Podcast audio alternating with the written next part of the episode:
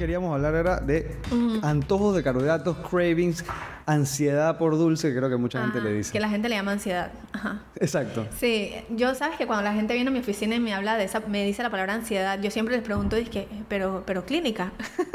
Como que fuiste al psicólogo y te dijeron que tenías ansiedad clínica. Y la gran mayoría de las veces es No. o sea, así le llaman a sus ganas de comer. Y está mal. 100%. está mal. Me siento identificado porque... ¿Y qué pasa cuando te responden? Dije, sí. Si es ansiedad, bueno, belleza porque sé que están haciendo algo para... Claro. Pero, pero es una IA. Ajá. Es una IA. Porque sí, porque una de las cosas que yo veo que pasa mucho es que la gente no le pone el nombre correcto a sus sensaciones y entonces nosotros sí necesitamos saber exactamente qué es Claro. para poder saber qué hacer, para poder qué recomendarles, digo yo, ¿no? Ujú. Bueno, yo creo que parte de lo que yo había anotado como para hablar es de dónde vienen Ajá. Y qué podemos solucionar. Yo creo que este podcast yo lo visualizo, igual ahorita vamos a ver qué tú piensas. Es como que problemas, soluciones y cómo tal vez tú lo tratarías o manejarías con alguien y cómo yo lo manejaría con alguien y cómo tal vez esa persona viviera una experiencia en el día a día. Que al final creo que aquí también me imagino que tú lo vives todo el tiempo. La gente llega y dije, es que tengo una adicción al azúcar. Y ahora con el Dr. Biter todo el mundo es adicto a todo, ¿no? Ajá. es una mierda. Exacto, exacto, exacto, exacto. La fruta es una mierda.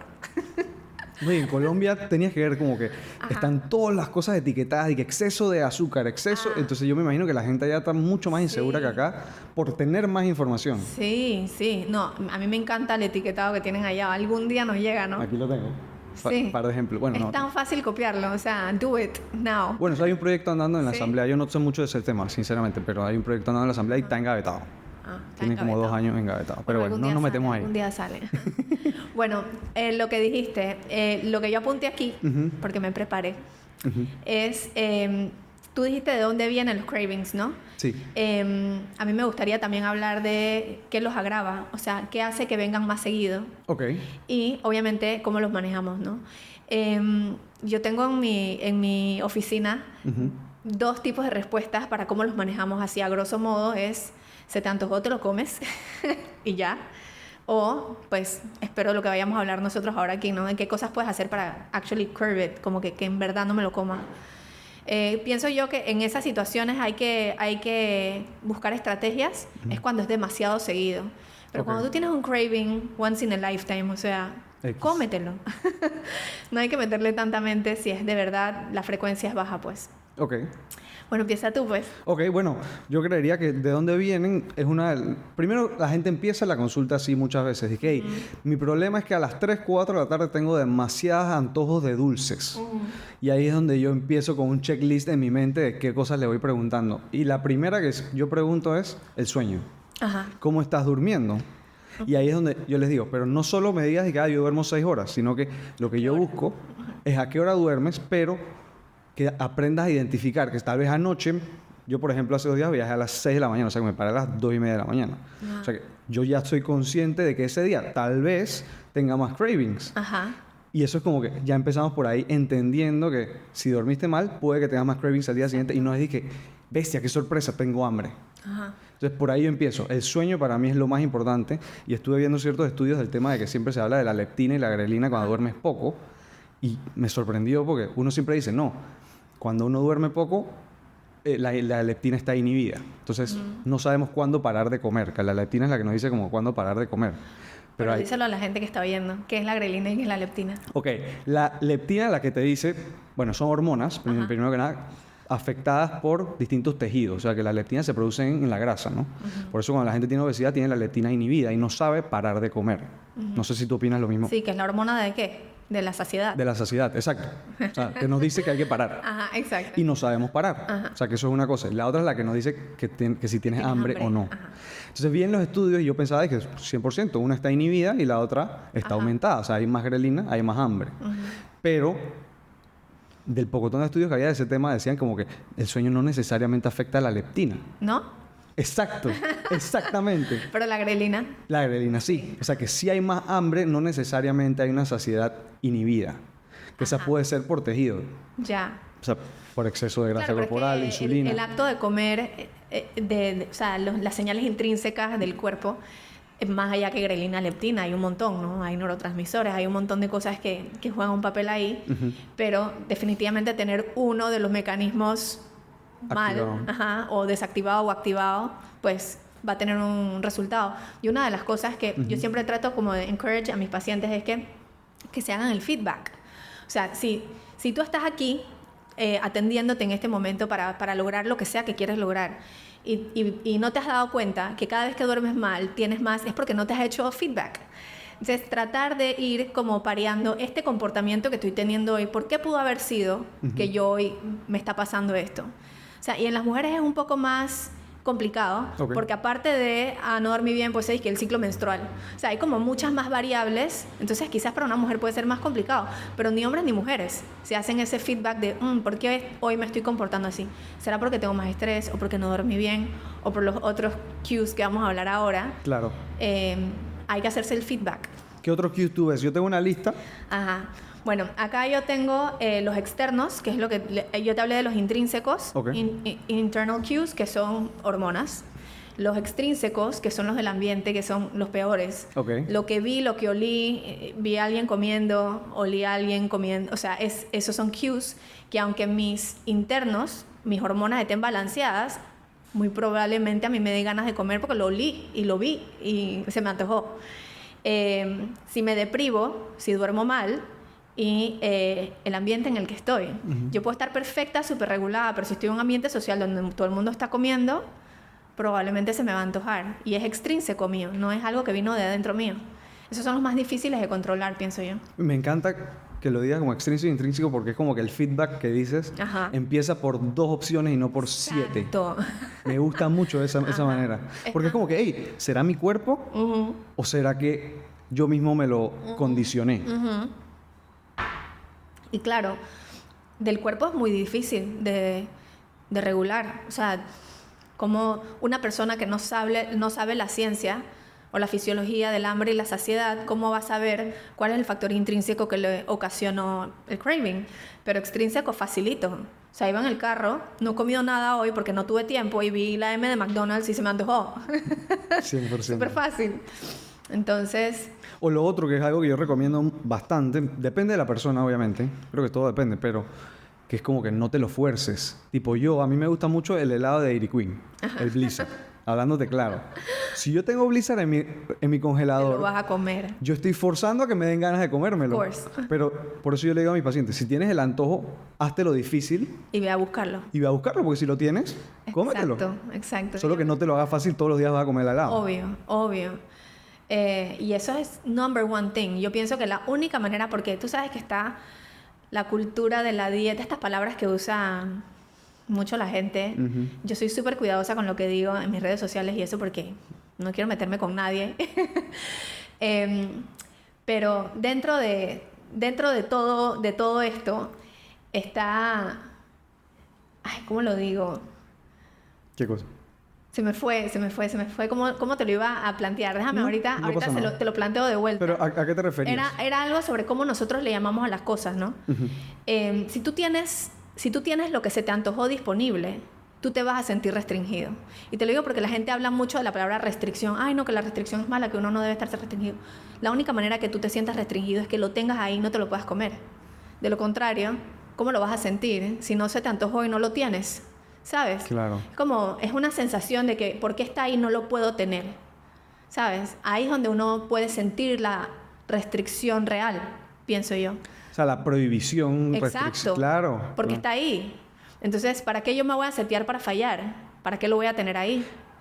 Wow. Eh, ¿No? Sí, yo creo que tú nos puedes dar un ejemplo hasta mejor todavía que yo, porque tienes dos hijos. O sea, que si tú les prohíbes algo o les restringes algo, Ajá. quieren más, ¿no? Sí, y, y la verdad es que, y bueno, con los niños pasa igual. O sea, la gente me dice, hay niños que, por ejemplo, no pueden comer algo específico. Digamos, un niño celíaco, a ver, el niño celíaco no puede comer gluten. Entonces, definitivamente se va a sentir restringido si tú te estás comiendo un pedazo de pan enfrente de él. That sucks. Claro. Entonces, si tú tienes, en mi casa no hay nada que yo no quiero que mis hijos no coman. O sea, si está en mi casa es porque está permitido que se los coman. Y lo mismo pasa acá. Yo no compro helados ni nada de eso en mi casa porque me lo piden más seguido. O sea, no tengo ni que hacer un estudio científico. ¿Ok? It happens. Está ahí, lo vieron. Es más, te voy a hacer algún, un ejemplo, dos ejemplos clásicos de mis hijos. Mi hija tiene cuatro años. Ella le encantaba ver un programa, creo que es en Netflix, que se llama José el Comelón. Y hay otro que se llama Buba en la cocina. Super fun, de verdad, son super cool. Pero están los personajes constantemente comiendo. Así que ella está constantemente pidiéndome comida. Constantemente. Si yo le quito eso, sigue pidiéndome, porque en todos los programas, de verdad, en todos los programas de televisión, algo tú vas a ver algún personaje comiendo, pero la frecuencia es mucho menor. O sea, es una cosa impresionante. Y con mi hijo más grande me pasó, esto fue lo primero que me pasó, que, que hice una conexión, dije, ah, wow. es que él terminaba de comer y me decía, mamá, ya estoy lleno. Entonces yo le quitaba la comida, ya no sé qué, se sentaba en el sofá, prendía la televisión y me decía, mamá, quiero comer algo más. Hacía la, siempre, si se sentaba a ver televisión, me decía, quiero comer algo más. Entonces, un buen día lo que hice fue que le busqué algo de comer, se lo di y le apagué la televisión. Aquí está, le dije, y le apagué la tele. Y el man como que, ¿qué voy a hacer con esto si me apagaste la televisión? O sea, no me lo dijo, pero esa fue como la actitud que percibí que el man como que, ¿qué me estás haciendo? O sea, me estás dañando mi conexión aquí. Debo estar aquí sentado. Esas conexiones las hacemos desde chiquitos. Wow. Es un condicionamiento clásico. Me siento, desde chiquito me sentaba a, y me, a ver tele y me comía algo. Hoy día me siento y eso es un cue de comer algo. Claro. O sea, un reward, un cue, un condicionamiento, como lo llames, y creo que eso es la otra cosa que vemos con los cravings, que es como que tal vez dormiste mal, tal vez tienes mucho estrés, o sea, te sientes peor de lo que te suele sentir, por ende buscas un alimento alto en grasa, alto en azúcar, que te va a elevar la dopamina, que te va a hacer sentir mejor. Aunque no lo sepas. aunque no sea intrínseco, como tú dices, aunque no sea tu cuerpo, dije, necesito energía, sino que tal vez tú te sientes triste. Ya, ajá. ¿Por qué no cuando nos sentimos tristes buscamos una ensalada? No. Es como, como tu hijo. Él quería ver tele y tiene el cue de que la tele es comer. Por ende, si te acostumbras a eso, eso va a ser lo normal. Mm. Y en el futuro vas a tener cues. O sea, me gusta eso que tú dices como extrínseco e intrínseco. Yo ya lo dije en dos categorías, pero lo otro es como que qué cues, qué condiciones genero en mi vida que me, que me hacen querer comer. Claro. Pero tú sabes que la gente, cuando, cuando ya estamos hablando de cues de de cómo yo me siento, de, de emociones, emocional, cualquier emoción es buena para comer. Claro. o sea, para la gente, de lo que yo observo, ¿no? Cualquier emoción es buena para comer. O sea, si yo estoy feliz, si estoy triste, si me lo gané, si me lo merezco, o sea, siempre, siempre es válido. Entonces, yo pienso que en esos casos, porque he tenido pacientes de verdad que they wanna do it, ¿sabes? Quieren lograr lo que quieren lograr, pero simplemente no lo logran, no pueden. They can't stick to it. Siempre hay como algo que los boicotea o algo que les sucede, esos casos son mejores para terapia. De hecho, yo no lo traje, lástima, pero vi un estudio. Eh, fue en un curso que tomé el año pasado.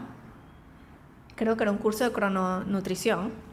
Y decía que hay, hay gente que tiene un gen o una mutación de un gen, que la gente que tiene ese gen les va mejor, o sea, logran mejor sus objetivos nutricionales con terapia que con nutricionista. Wow. O sea, I never bring that up porque yo soy nutricionista.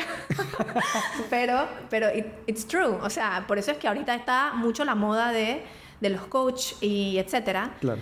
Que si están bien preparados, yo digo que son un super asset para, para trabajar en conjunto porque porque eso es, el, eso es lo que ellos approach, como la parte emocional y otras partes que tendrán que ver que, son las que hacen que la gente coma sin que sea una señal intrínseca. Claro, o sea, triggers. Exacto. Porque tú y yo decimos, ah, bajo sueño, mucho estrés, eh, te sientes triste, pero ¿qué ocasiona estas tres cosas? Tenemos tantas variables, tantas situaciones, y más ahora como tal día a día en Panamá, que obviamente eso es la mente, cómo manejo esas emociones y eso no es lo que nosotros trabajamos. Nosotros tenemos como estrategias diferentes. Pero... O sea, algo sabemos, pero...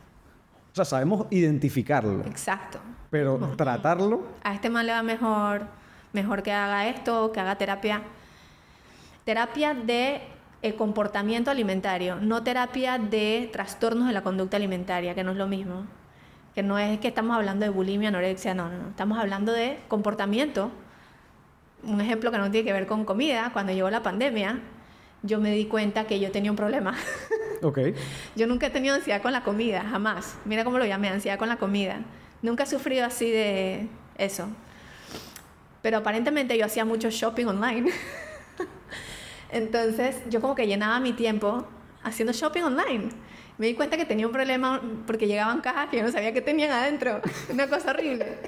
Entonces entendí cuando paré, porque hice un plan para parar, entendí lo que siente un paciente mío cuando no puede llenar ese espacio con lo que normalmente lo llena.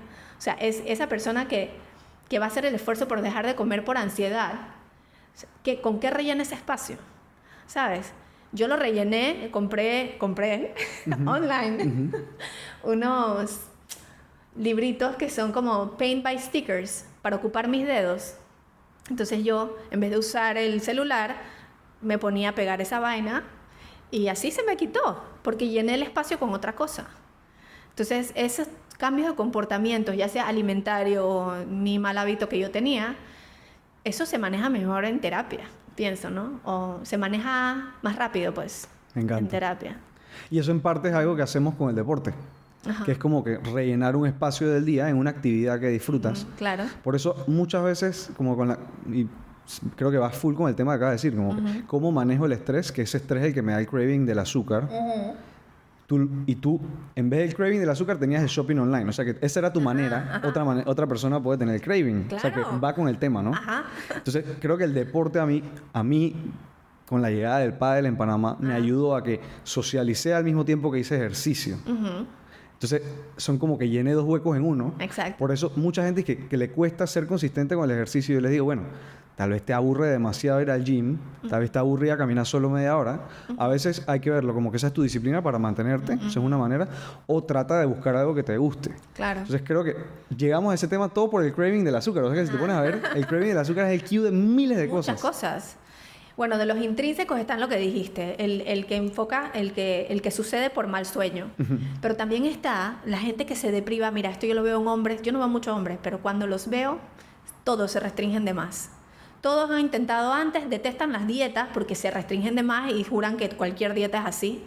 Entonces se deprivan demasiado, entonces tienen cravings porque están deprivados de, no voy a decir nutrientes, pero un factor intrínseco ese me bajó la glicemia, se me bajaron los lípidos en sangre, eso es un cue de hambre, o sea, eso va a hacer que tu cuerpo busque comida porque se estuvo, hubo una hipoglicemia, por ejemplo. Y esos son los cues que la gente es más fácil que aprenda a manejar. Pues, uy, se me bajó el azúcar, necesito comer. Que, por ejemplo, uy, no dormí. O sea, ¿cómo relacionas eso? Eso pasó hace 12 horas que no dormí. porque tengo hambre 12 horas más tarde? Ya es un poco más difícil, ¿no? Pero también son cues internos, intrínsecos. Y la gente se somete a ellos voluntariamente. Dice que no voy a comer, no voy a comer, no voy a comer, me meto un atracón. No, no, es inevitable, ¿no? Claro, y es porque tienen hambre. O sea, yo les digo, te falta energía, tienes hambre. Te falta energía, necesitas energía, por ende quieres más energía. Exacto. Creo que es así de sencillo. Algo que vi en este congreso que fui este, este fin de nutrición deportiva, hablaban de cómo el cuerpo es capaz de ajustar el metabolismo o el metabolismo basal cuando haces dietas hipocalóricas por mucho tiempo. Entonces, tenemos una persona que tiene una dieta restrictiva, está bajando de peso y llega un momento donde sus calorías basales bajan, o sea que ya, no, ya no baja tanto. Y dice, pero si sigo comiendo poco, ¿por qué no bajo? Y se restringe más todavía. Sí, y es, eh, dijeron que, porque lo dieron en el que yo fui también, seis semanas, es el sweet spot. Creo que aquí no mencionaron tiempo. ¿No? Que, que uno no, que no deben recomendarse hacerse por más de seis semanas, o no sé cuántas semanas fue que lo dijeron, pero que es como eh, si vas a hacer una intervención de restricción calórica agresiva, un ratito, plató, un ratito, plató, y así como volver, volver a hacer el ratito. Yo en en la, antes de la pandemia hacía dietas bien agresivas, o sea, yo hacía restricciones calóricas. ¿Pero en general o porque te la pedían? No, eh, dependiendo del caso, del caso. Si era un caso sin riesgo, ¿sabes? Uno toma su decisión. Llegó la pandemia y más nunca lo hice porque la gente se resfría más si hace una restricción agresiva. Y yo no iba a tener eso en mi conciencia. Claro. Es que más nunca hice dietas de abajo de 1400 calorías. Ahora yo creo que me bajo de 1400 calorías si la persona mide un metro 52, una cosa así. O en ciertos casos, ¿no? Pero bajan las defensas. Entonces, más nunca. Pero pasaba eso, ahora que yo echo para atrás. Pasaba, claro, que la gente se estanca. También la gente dice que se estanca mucho porque, porque antes, tú sabes, antes de que existiera la nutrición en Panamá, yo no sé qué promoción eres tú, pero yo fui la octava promoción. Ok. Hace mucho tiempo. Antes las nutricionistas venían de otro país, que em, estudiaban en Brasil, o en Chile, etc. Pero antes de eso, eh, habían doctores que estudiaban algo de nutrición. Y las dietas eran súper agresivas. Todavía hay, hay doctores que ejercen la nutrición con dietas de 900 y 800 calorías en Panamá. Con la HCG y eso Ajá, y, y, sin nada. Sí. Eh, entonces, como con esas dietas bajas tanto, me pasaba mucho que la gente llegaba a mi oficina y me decía, no he bajado nada. Y cuando los pesaba era de que 6 libras. Yo, ¿cuánto estabas esperando? O sea, 6 libras. Es que antes bajaba 12. Y bueno, estas, esos comportamientos alimentarios te llevan a tener más cravings, obviamente, ¿no? Claro. Digo, eso, es, eso es por eso. Yo creo que es sencillo aquí. Hablamos de falta de energía, identificar cues, ah. o sea, como para ir resumiendo, ¿no? O sea, porque obviamente este tema es, a mí me encanta este tema, porque realmente este tema es como el cue de por qué alguien va al nutricionista y empieza a aprender de, de qué es comer bien. Comer bien no es saber qué cantidades comes. Comer bien es saber qué me hace sentir X cosa y cómo yo lleno ese vacío o entender si es emocional, si es físico, si es de energía, eh, qué me lo causó. Entonces yo aquí tenía otras cosas de que pueden causar esa ansiedad. Ya hablamos de esa ansiedad. Viste, ya uno, uno, está, uno está automatizado. Qué locura. Yo no quería ni decir ansiedad. Lo siento. Pero bueno, el sueño, tú hablaste de factores del cuerpo, em, que falta energía también, y yo tengo otro que es no prestas atención a lo que comes y comes demasiado rápido, por ende no ha llegado el cue de que estás lleno. Ya, I get it. Y eso también va dentro de mi checklist. No pasa tanto. Yo pienso que no pasa tanto. No es que la gente coma cinco minutos todo el tiempo. Pero si, si hay alguien que sí, lo identifica y lo puede corregir inmediatamente. Claro, claro. Claro, es cuestión de quedarse en la mesa un rato más y esperar 15 minutos antes de volverte a servir, ¿no? Claro. Em, sí, porque, ah, otra cosa, ahorita que lo dijiste, que siempre lo digo, la gente cree, la gente cree que si no está llena no es suficiente, que tampoco es así. O sea, la gente suele eh, eh, tratar de levantarse de la mesa incómodo, ¿sabes? Y no debería ser así. También la gente no está cómoda con la sensación del estómago vacío. O acostumbrado también. Ajá, o, se incomodan. Es como, uy, mi estómago está vacío, probablemente necesito comer. No, o sea, no siempre es así. De hecho, la mayoría de las dietas antiinflamatorias, bueno, no son antiinflamatorias, que son menos inflamatorias, buscan que el estómago esté vacío la mayor cantidad de tiempo posible. O sea, lo ideal es que en esas dietas tu tracto gastrointestinal esté vacío la mayor cantidad de tiempo para que no esté inflamado la mayor cantidad de tiempo posible. Eso es más o menos lo que se busca. Eh, pero no están cómodos con esa sensación de vacío y la relacionan con hambre. Ok. Y ojo, tú dices inflamado, pero no es que es inflamado, sino con más sangre dentro de esos tejidos. Eh, no, me refiero a que em, el proceso del comer es, inflamatorio, pero es, es, una inflamación normal, esperada, necesaria, que impide que tú eches la comida para afuera. O sea, es un cuerpo extraño, es normal. Hay un nivel de inflamación que ya no es normal, que de ese no estamos hablando ahora, pero si tú necesitas una dieta antiinflamatoria, probablemente eh, necesitas una... O sea, es porque vives inflamado la mayoría del tiempo. Entonces, el approach de comer cosas que mantengan tu intestino lo más vacío posible la mayor cantidad de tiempo posible es tricky en pacientes que tienen esta ansiedad porque sienten que si está vacío es porque tienen hambre. Y no es la misma sensación. O sea, no es lo mismo tener el estómago vacío que tener hambre. Pero ¿cómo le enseñas eso a cómo le enseñas a una persona qué es lo que está sintiendo. Claro. O sea, es como enseñarle a un daltónico que el rojo es verde. No, no, no, es, no es tan sencillo de explicar. Claro. Y ahí es donde yo te decía al principio de ponerle el nombre a las cosas. La gente habla de inflamación, hinchazón y me llené de gas con la misma palabra.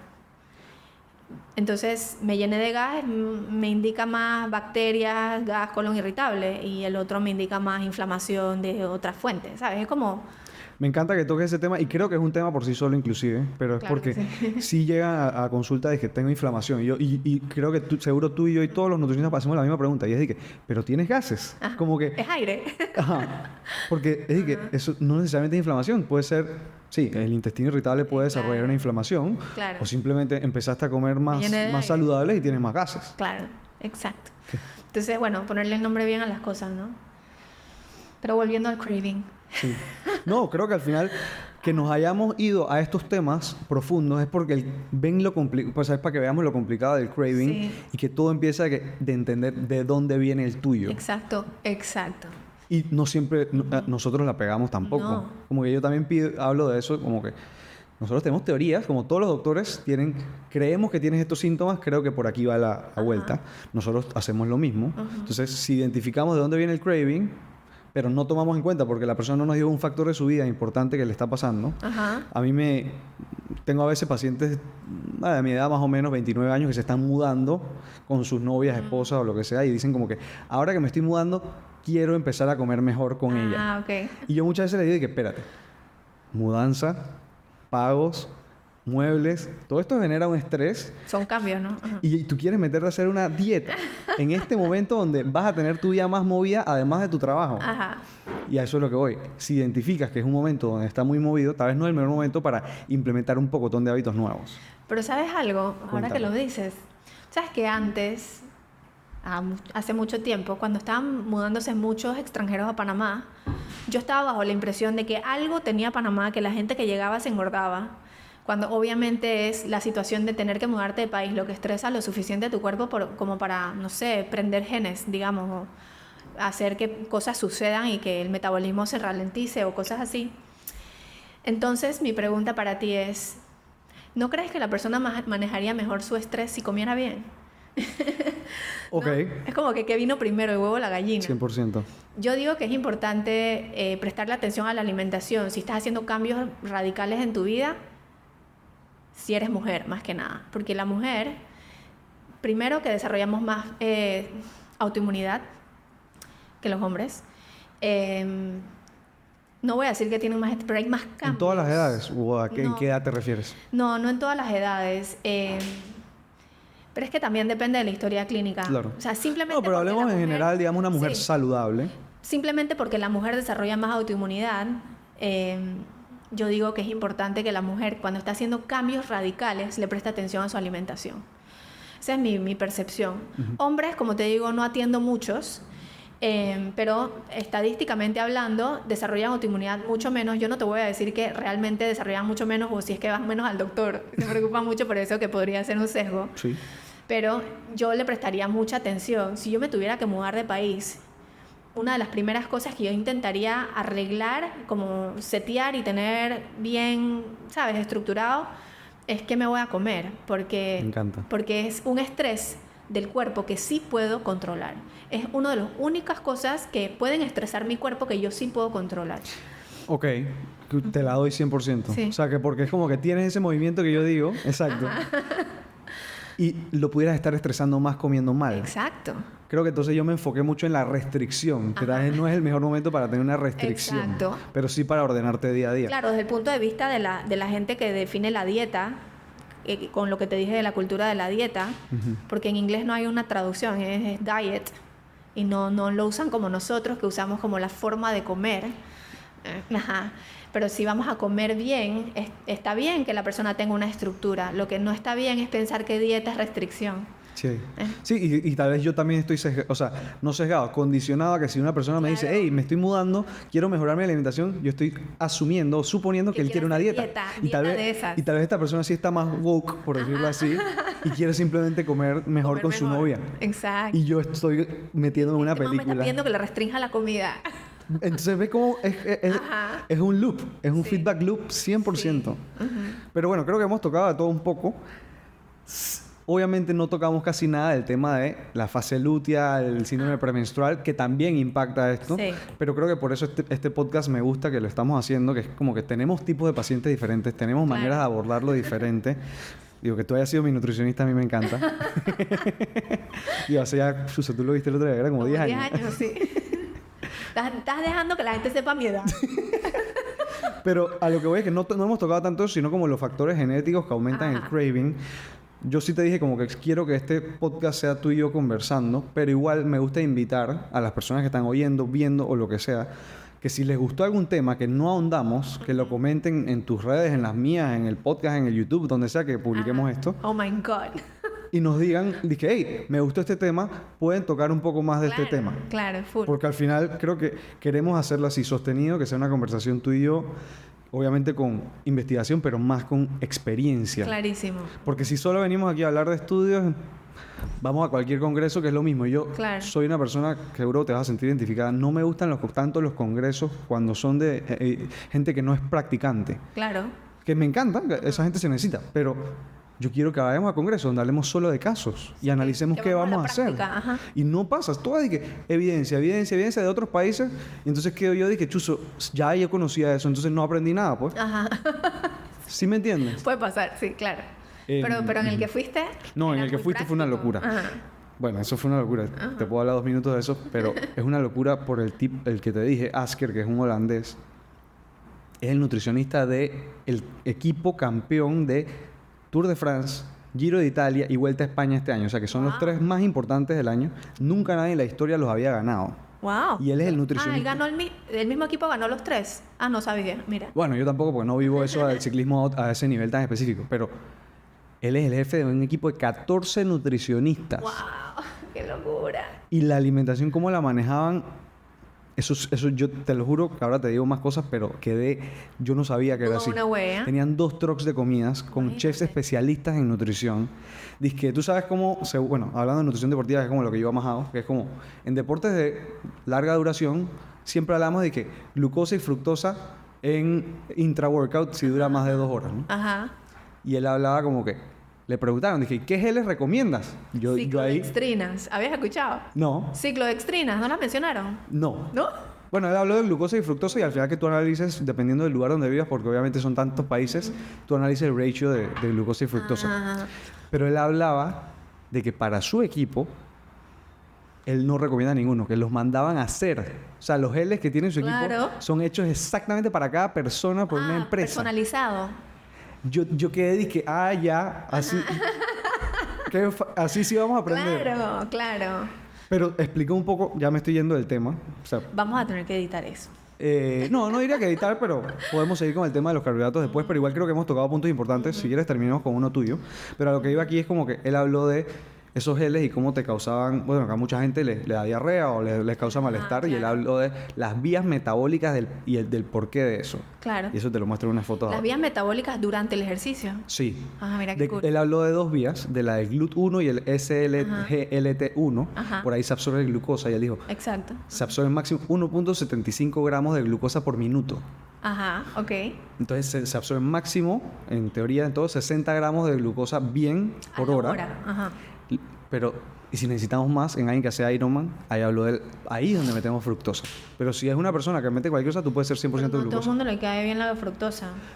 Es que ah, por eso, por eso es- ese es el tema. Y al final no sabemos la composición de los productos que tenemos, los ratios. A mí me complica mucho, que no, no están los ratios. Están dizque, el orden de los ingredientes, yo no puedo hacer nada con eso.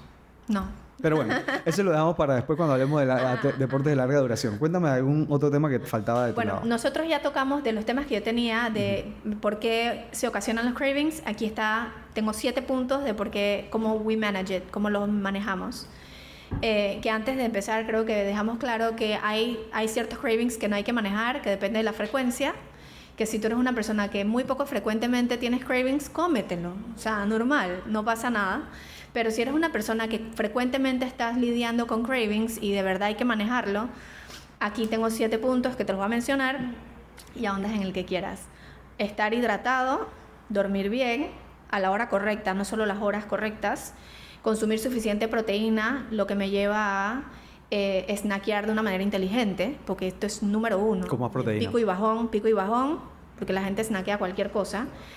Comer chicle, eh, tener cuidado con el alcohol y eliminar los gatillos. Eliminar los gatillos es lo que dijimos de no tener esas cosas en- disponibles, ¿no? ¿De cuál vas a hablar? Hidratación. Eh, no, pero ese es mi tema favorito. Ajá. Proteína, yo estaría, haría un tema full de proteína y ahí tocamos Ah, más de los snacks. Eso es demasiado amplio. Em, pero me gusta el tema de los gatillos, ya lo tocamos. El tema del sueño también. Entonces yo te diría que, en verdad, lo que tú sientas que más personas viven contigo. Lo del alcohol.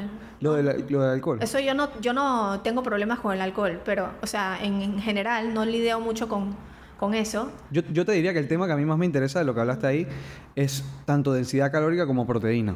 Ajá, claro. Eh, mucha gente come alimentos con alta densidad calórica, es decir, muchas calorías en poco volumen. Ajá. Por eso necesitas, si solo comes arroz y pollo, como yo trabajo mucho con adolescentes, ya te imaginas, arroz y pollo es lo más normal. Tienen que comer un- muchísimo Mucha arroz. cantidad. Entonces, parte de los estudios que yo vi aquí relacionados a cravings es que no estás comiendo alimentos que llenan. Entonces, comer alimentos con baja densidad calórica, o vegetales, Ajá, básicamente vegetales, hace que tú puedas tener 7 a 12% menos calorías consumidas en el día. Wow. O sea que si tienes un 7% de restricción calórica comparado con antes, vas a tener mejores resultados. Y eso es como de lo que yo más veo. El tema de los vegetales, no se rindan. Yo le digo a la gente que no se rindan. No, que claro. encuentren la manera de que el que les gusta lo coman más a menudo y encontrar distintas maneras de probarlos. Porque a punta de lechuga y tomate, Sí, yo te iba a decir que la gente piensa que comer vegetales es que porque los tengo que mezclar. No, brother, abre una lata de palmitos. Cómete los palmitos. O sea, un, el palmito cuenta. La gente se le olvida que eso existe porque viene en lata, ¿sabes? Pero es mejor comer vegetal de lata que no comer vegetal. Eso, eso está... con mejor comer vegetal congelado que no comerlo. no comer ve- y más ahorita mismo, que es lo que se No puede encontrar, hazlo. Eso te va a llenar, te va a quitar los cravings. Exacto.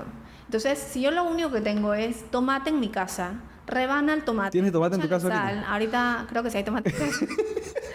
Échale sal y cómetelo. No tiene que ser una ensalada. Eh, y que también cuentan los vegetales, los vegetales hervidos, ¿no? Los vegetales cocidos. Eh, lo que sí estuve leyendo es que, eh, viste que está toda la onda de comer los vegetales primero y que, Sí. Que te gusta el café. Es como ponerle un filtro de café a tu estómago, entonces la comida pasa más lento, pues, porque tiene que atravesar eso, que no tiene obviamente el mismo efecto si viene triturado, que tienes que masticar los vegetales lo mínimo necesario. Por el contrario, masticar la comida más, porque siempre lo... O sea, ¿tú estás diciendo que, que con vegetales mastiquemos menos o más? Menos. Menos. Porque la idea es como que ponerle un filtro, si te los comes primero, pues si estás buscando ese efecto de retrasar el vaciado gástrico, masticarlo menos para que caiga en el estómago menos triturado y que tome más tiempo y bla, bla, bla, versus hacerme una crema de brócoli. Claro. O, o tenerlos, sí, ya picados está bien, porque obviamente el cuerpo igual tiene que digerir eso y, y cambiarle su forma y etcétera. Pero que no es lo mismo líquido, disque en jugo, ni en crema, ni en sopa, que masticarlos. Me encanta. Y que el orden es importante, ¿no? Pero creo que estoy completamente de acuerdo y llego al mismo punto que tú acabas de decir. Es más importante comerlos que no comerlos. Seguro. O sea que es, es como una, no es una pirámide, es como que es como un mapa conceptual.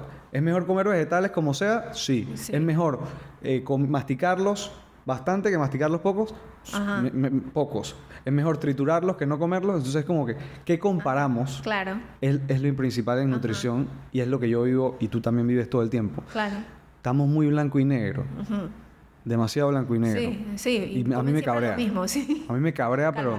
Sí, no, pero es que me, cabrea porque esto no es de nutrición. Ajá. Esto es que los humanos con las redes sociales estamos agarrando lados. Mira cómo me puse político, qué locura. Estamos agarrando lados muy rápido. Entonces, de una vez jugamos, esta, esta persona o, o Luis Fe hizo un video de Gatorade. Luis Fe recomienda Gatorade. El Gatorade es malo. Ah, Luis Fe es malo. Eso está mal, ajá. Es de que, ¿ah? Pasó, pasó, ¿sabes con qué pasó? Y todavía pasa. Con el maní y la almendra. Me molesta, me molesta. La, la cáscara de la almendra. No, que la almendra es mejor que el maní. Entonces el maní es malo. No puedo comer maní. El maní se tolera mejor en pacientes con colon irritable que la almendra. O sea, el contexto importa. La leche también, pero es- mira cuántos temas tenemos. Pero bueno, yo creo que hemos tocado, creo que lo importante para mí, si te falta uno, lo dices igual, si ustedes creen que falta uno, las personas que están escuchando o viendo, lo detallan en los comentarios o nos escriben y tratamos de hacerlo en ese tema. Creo que a mí me ha encantado esto porque estamos fluyendo, ¿viste? Fluimos full. Súper, ¿no? Y nos dejamos llevar, créeme que eran, que hablamos de que no 20 minutos, pero creo que 20, ¿Cuánto 30, tiempo 40, va? como 40 minutos Oh my God. o más. Espero que lo oigan todo. Eh, creo que a mí me gusta que sea un tema así o hasta tres temas por episodio. Un tema me parece cool porque nos dejamos llevar por 40 minutos y la persona que quiera escuchar 10 minutos que lo haga, que quiera escuchar, pero lo hacemos profundo.